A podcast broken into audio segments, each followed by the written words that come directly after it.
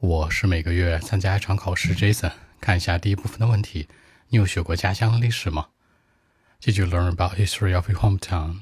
当然没学过了，上学的时候也不学这些呀。最主要的是，我所有关于家乡的信息都是我所看到的，以及呢我的爷爷啊给我讲的，但是我自己啊根本不太了解。OK，actually not really. Nope, I didn't. Because I grew up in a small city of my country, quite small. I didn't learn about anything on history at all. But for me, I have some interest, you know. My grandpa told me something on history and population, like the population is uh, quite large, 5 million. But uh, for me, I don't know much about other part. So that's it.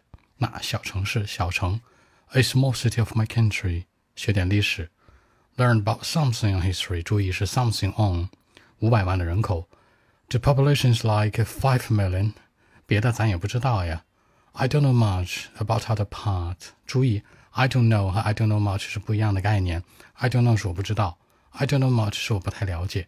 更多问题，微信 b 一七六九三九一零七。